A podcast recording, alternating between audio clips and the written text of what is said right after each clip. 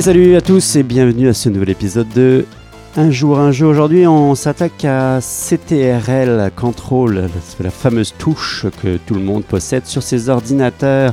Un jeu de Pandasaurus, euh, compagnie euh, hautement intéressante dans le sens où c'est une compagnie qui crée énormément de jeux qui sont là pour vous euh, étonner, donc pour vous amener quelque part ailleurs.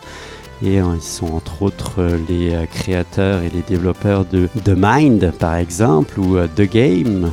Mais ils, ont aussi créé Sorata. Ils ont créé énormément de jeux qui ont des mécaniques qui sortent de l'ordinaire, parce que c'est un peu leur marque de commerce, avec un, un visuel qui leur appartient, puis qui est assez simple d'accès, mais qui en même temps fonctionne très très très bien. Alors, ici on est dans CTRL. Il s'agit en fait euh, d'un jeu qui vous replonge dans, dans, des types de jeux très jeux vidéo. Il s'agit d'un jeu de placement en 3D. Donc vous avez des cubes, des cubes de couleurs que vous allez devoir placer autour d'un cube, un gros cube. Donc il va falloir essayer d'avoir la majorité par face donc, de votre couleur.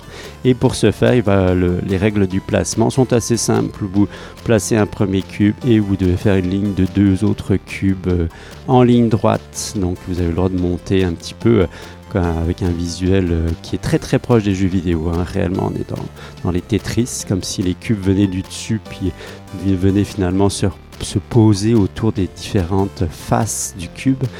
Et on va donc euh, progressivement euh, augmenter la grosseur de cette structure qui va être euh, qui va se développer en fonction des stratégies de chaque joueur, dans le but toujours étant de, à la fin, une fois que la totalité des petits cubes sont placés, avoir le maximum de points par face. Donc une addition de tous les de toutes les le nombre de couleurs qui sont qui vous appartiennent par face et euh, qui à la fin détermine qui est le gagnant.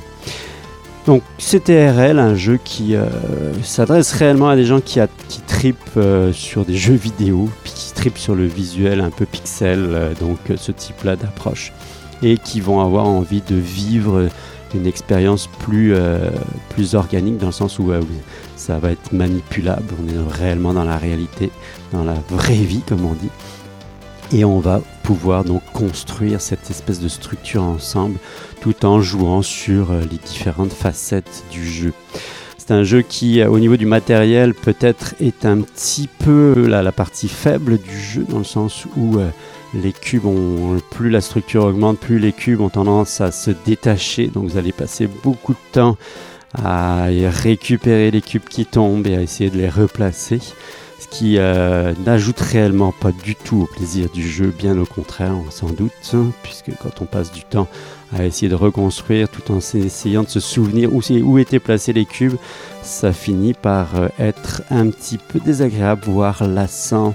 Donc c'était RL un, un jeu abstrait, complètement abstrait. Là, on est vraiment dans un placement de cubes abstrait et euh, dans lequel on va pouvoir avoir quand même euh, je dirais, une expérience de jeu qui sort de l'ordinaire, dans le sens où euh, Pandasaurus, c'est un peu leur marque de commerce de vous faire aller ailleurs, donc de vous faire découvrir d'autres euh, mécaniques de jeu avec d'autres expériences de jeu.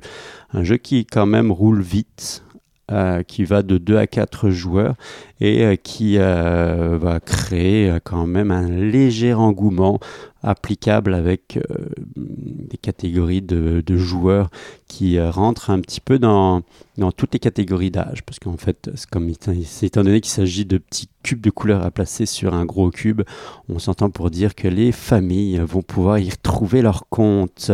Donc, CTRL de Pandasaurus. Salut à tous.